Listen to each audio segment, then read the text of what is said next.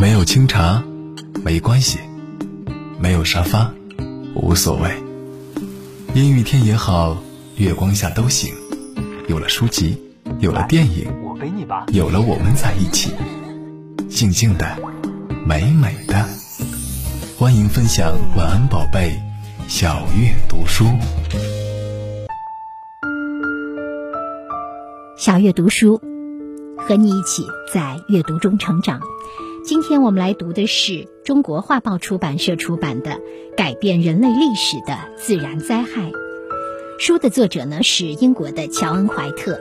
好，现在让我们翻开这本书。目录部分记录了海地地震、纳尔吉斯热带风暴、西班牙流感、飓风厄马、台风海燕、东非旱灾、维苏威火山摧毁庞贝古城。基督城地震、飓风卡特里娜，还有皮纳图博火山爆发，还有日本东北地震、福岛核泄漏事故，欧洲热浪、旧金山地震、长江大洪水、圣海伦斯火山爆发、博拉旋风、印度洋海啸、克什米尔大地震、阿尔梅罗的火山爆发、飓风安德鲁、唐山大地震、黑死病、加利福尼亚森林大火。关东大地震等等，人类生存与大自然息息相关，自然灾害有很多都改变了人类的历史。好，现在我们翻开书的第一篇，发生在二零一零年的海地地震。就在那一年，一个长期以来饱受恶劣的热带气候毒害的贫穷国家发生了严重地震，地震瞬间瘫痪。二零零八年三月，五名科学家聚首多米尼加共和国首都圣多明各，参加第十八届加勒比海地质学会议。五位科学家聚在一起，对地震活动和碳氢化合物的产生等话题展开了广泛的讨论。由于加勒比海地质活动活跃，该会议内容历来是丰富多彩。然而，这五个人来此并非分享任何好消息，而是带来令人惊恐的研究结果。他们预计，伊斯帕尼奥拉岛，也就是海地岛，两大主要东西走向的走滑断层，南部的恩里基洛芭蕉园断层和北部的北方断层，将要发生一次大地震。研究小组利用一系列全球定位系统数据。预测海地将要爆发一场7.2级的地震，而且断层将会穿越海地首都太子港下方，这意味着该地区人口最稠密的地方可能将遭受最严重的地震袭击。更糟的是，科学家们表示，地震就像一枚滴答作响的地质定时炸弹，会在几乎没有任何先兆的情况下随时爆发。政府部门对此并非充耳不闻。海地政府代表与这些科学家会面，一起分析了科学家们提供的数据。然而，事实仍然是，海地政府根本没有时间和资源为其国民做好任何抗震准备。海地不同于日本，1994年东京发生了一场毁灭性的大地震。之后，日本便开始加固建筑物，并且进行定期的地震演习。而海地是一个十分贫穷的国家，根本无法建起任何实质性的防护性建筑。二零一零年，地质学家埃里克·加莱在接受《地球》杂志的一次采访中回忆：“我们曾与海地政府官员探讨过事情的严重性，他们也非常同意我们的看法。”他们只是没有足够的时间为抗震做应有的准备，尤其是海地还面临着其他紧迫的问题。二零一零年灾难性的那天到来之前，海地人民对于热带气候和地质活动所带来的苦难早已习以为常，那些紧迫问题接二连三，数不胜数。二零零一年至二零零七年间，热带风暴和洪水导致一点八万人死亡，十三点二万人无家可归，大约有六百四十万人受到影响。仅仅在2008年大西洋飓风季，海地就接连遭受热带风暴费伊、飓风古斯塔夫、汉娜和艾克的袭击，而且这些灾难都发生在一个月之内。这一系列热带灾难导致八十多万人流离失所。人口密集的太子港、海地其他地区以及整个伊斯帕尼奥拉岛都是地震的灾区。一直饱受地震之苦，从法国奴隶殖民地的血腥镇压，到争取保持民族独立，自二十世纪八十年代以来，帮派暴力问题一直十分严重。海地一直以来都默默地承受各种打击，因此在地震之前，海地早已伤痕累累。二零一零年的一月十二日。七级地震突然袭击海地，措手不及。作为一个贫穷的国家，海地无法承受其冲击。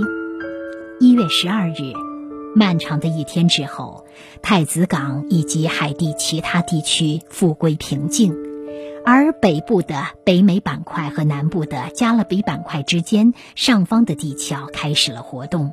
加勒比海板块由西向东移动时，这两大板块。缓缓地擦过，两大板块中间有一组纵横交错的断层线穿过海地，一条为横穿海地南部的恩里基洛芭蕉园断层，另一条为贯穿海地北部的北方断层。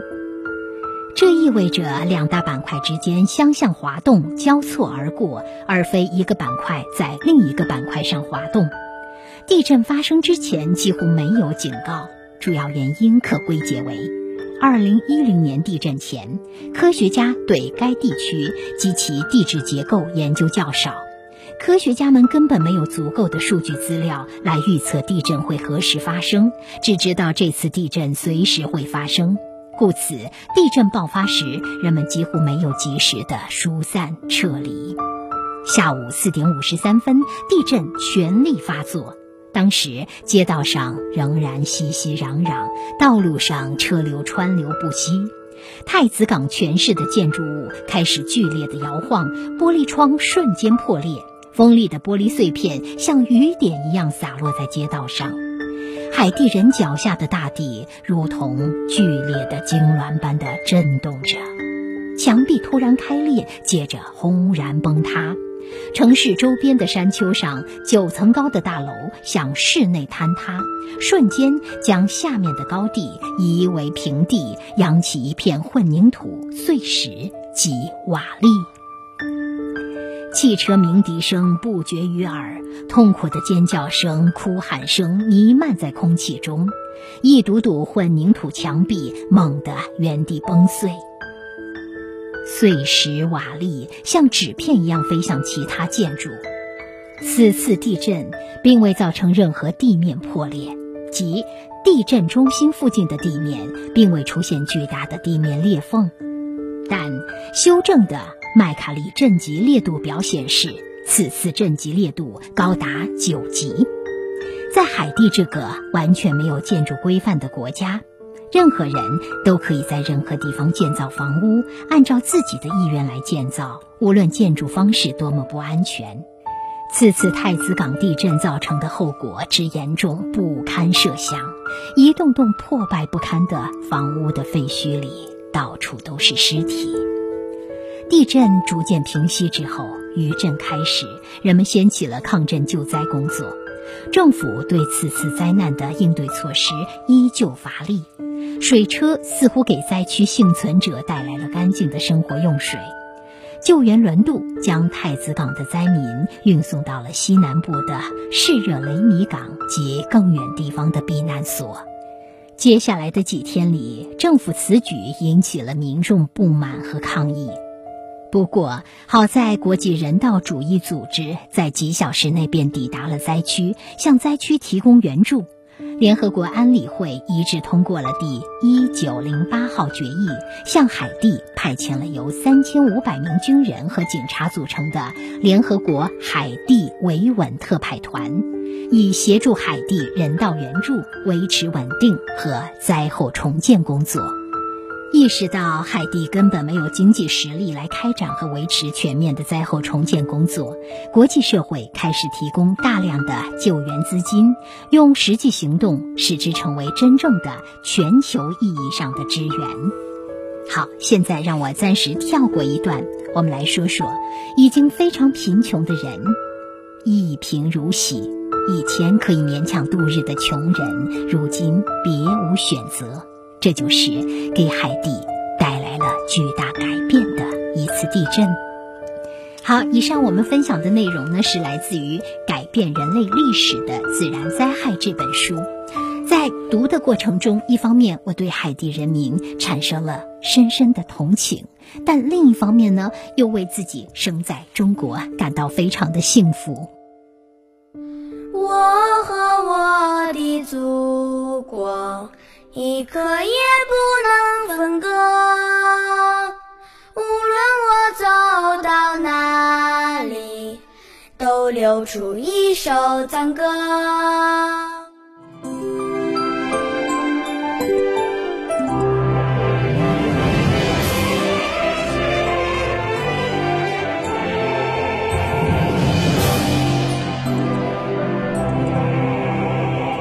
我和我的祖国，一刻也不能分割。无论我走到哪里，都留出一首赞歌。我歌唱每一座高山，我歌唱每一条河，袅袅炊烟，小小村落。路上一道辙，我最亲爱的祖国，我永远紧着你的心窝。你用你那母亲的脉搏和我诉说。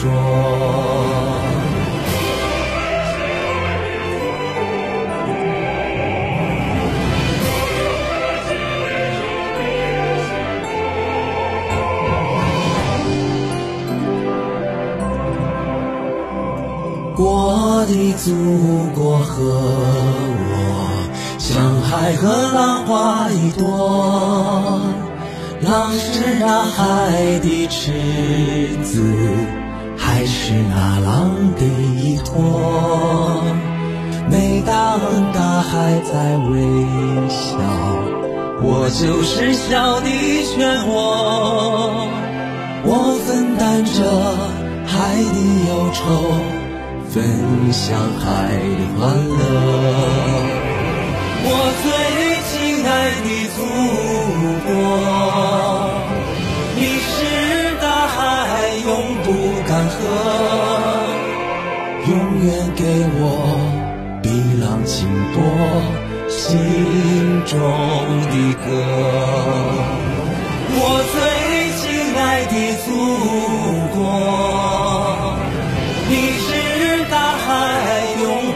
干涸，永远给我碧浪清波心中的歌。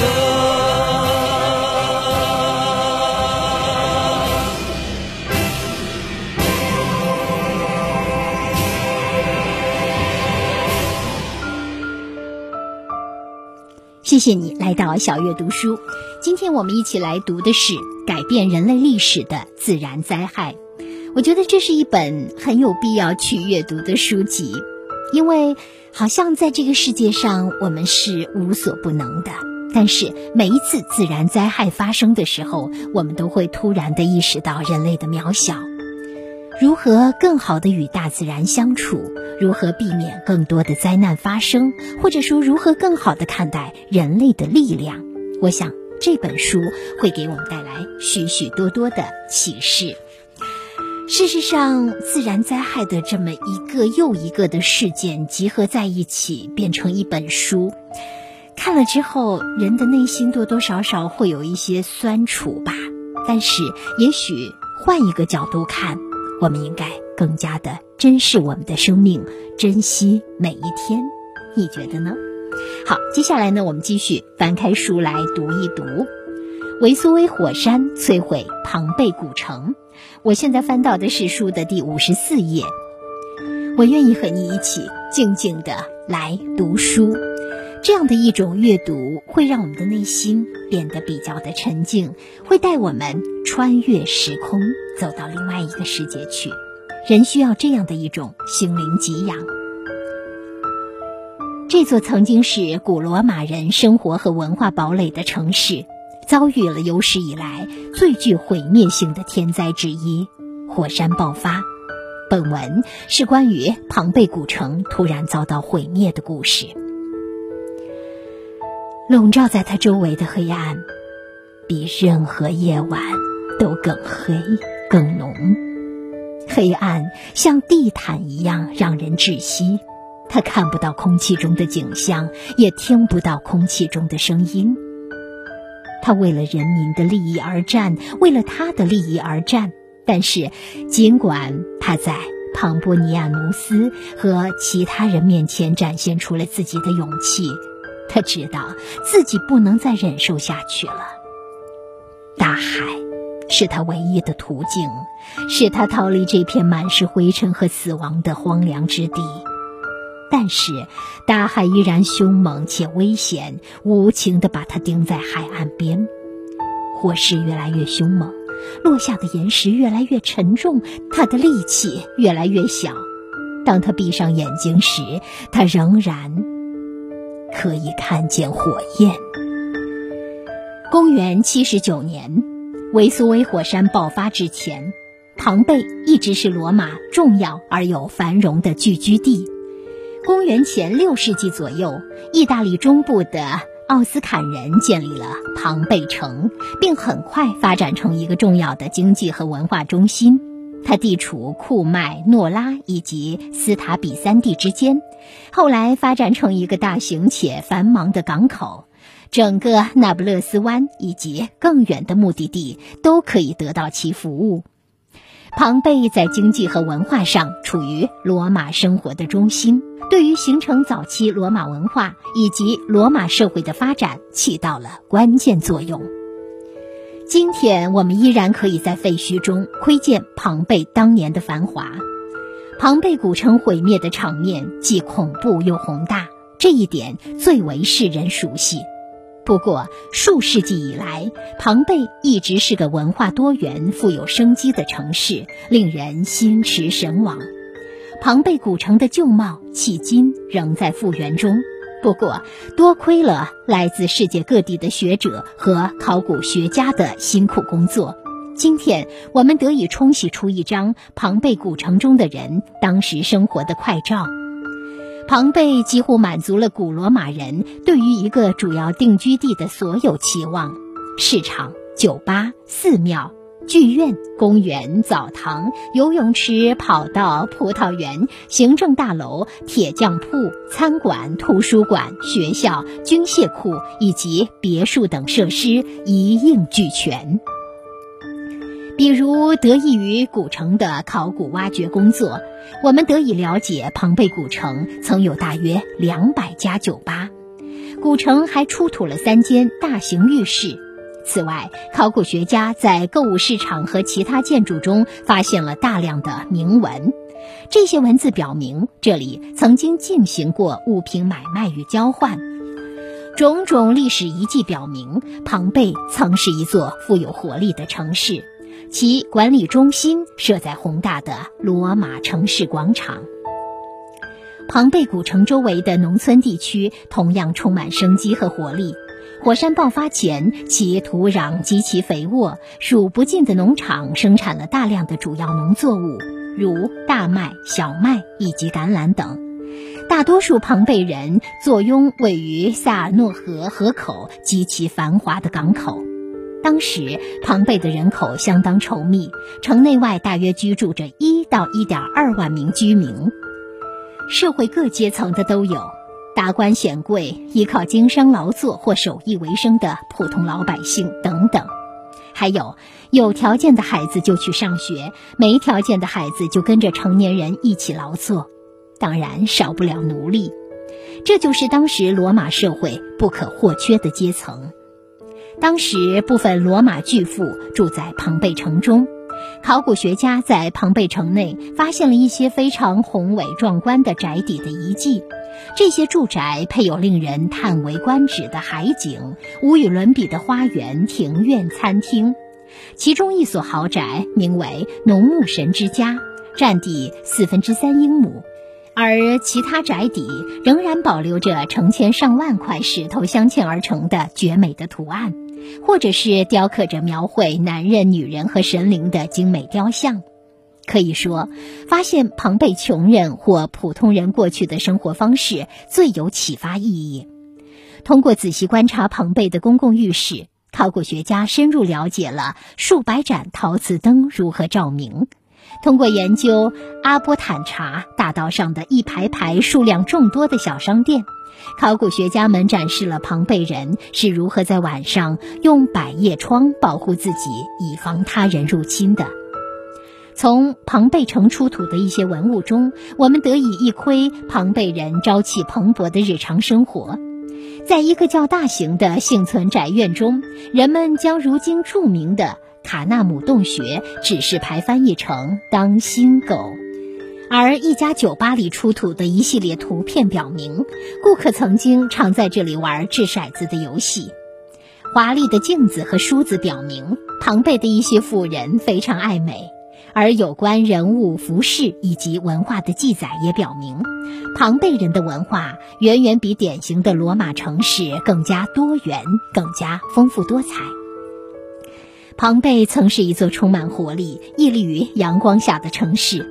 正是发现庞贝这一挑战，才推动了该领域的考古学和学术研究。由于著名的罗马律师兼作家小普林尼，他的详细记录，我们方能详细的了解庞贝城的毁灭史，以及他的舅舅老普林尼如何大步流星地走入灾区，试图帮助那里的市民逃生的经历。正是有这些宝贵的记录，我们才能想象出他最后几小时里可能承担了何种苦难。老普林尼是当时罗马帝国一位受人尊敬的军事指挥家，也是一位令人敬畏的自然科学家。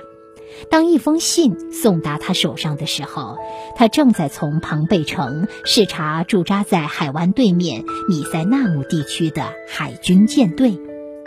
信中，老普林尼的朋友雷克蒂娜告诉他，维苏威火山爆发导致所有人都无法逃离平原，并请求作为海军舰队长官的他立即前往解救他们。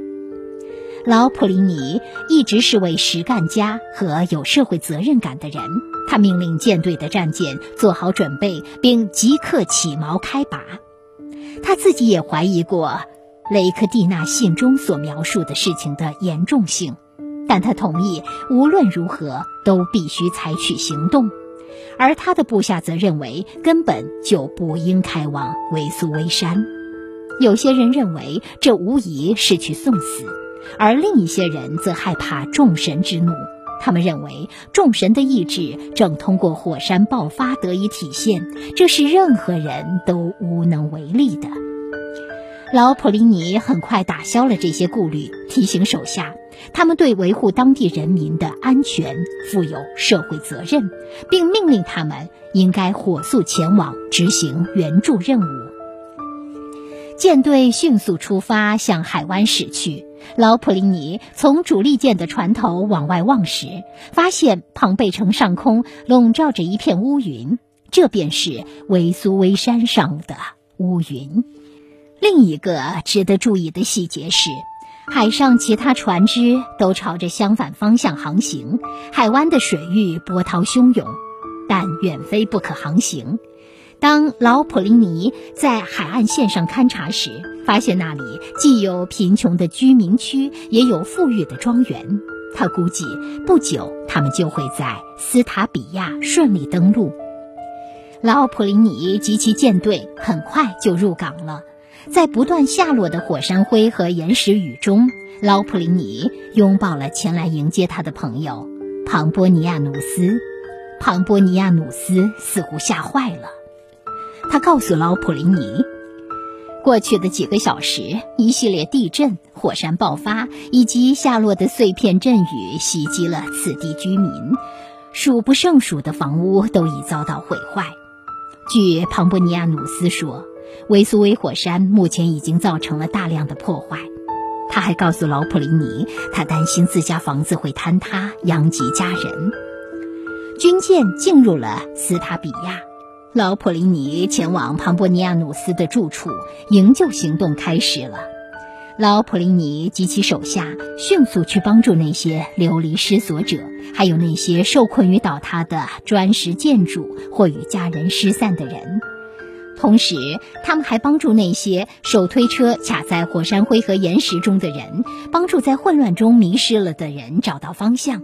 并且多次阻止抢劫行为，这就是老普林尼的行动方向。他打算先稳住斯塔比亚，然后前往其他地方。第二天一早，老普林尼醒来时，周围一片混乱，整座房子里的人都违背他的指示，一夜未眠。他很快意识到，从某种意义上来说，这是件好事。事实上，若非有家人叫醒自己，老普林尼很可能丧命于此。当他穿过院子向其他人道早安时，整座房子突然剧烈震动，墙壁剧烈摇晃，天花板碎片顿时散落一地。在改变人类历史的自然灾害的这本书里，我们还可以看到庞贝城内的一些指示图。标注出了酒吧、浴室、集市等等。那么，老普林尼是否在这次营救行动中失去了自己的性命呢？这些故事又是如何被记录下来的呢？相信翻开这本书，你能亲自找到答案。再次向你推荐这本书。也许阅读的第一感受是心潮起伏，但之后你会很快找到内心的平静，让自己更加的感恩。有敬畏之心，同时珍视生命。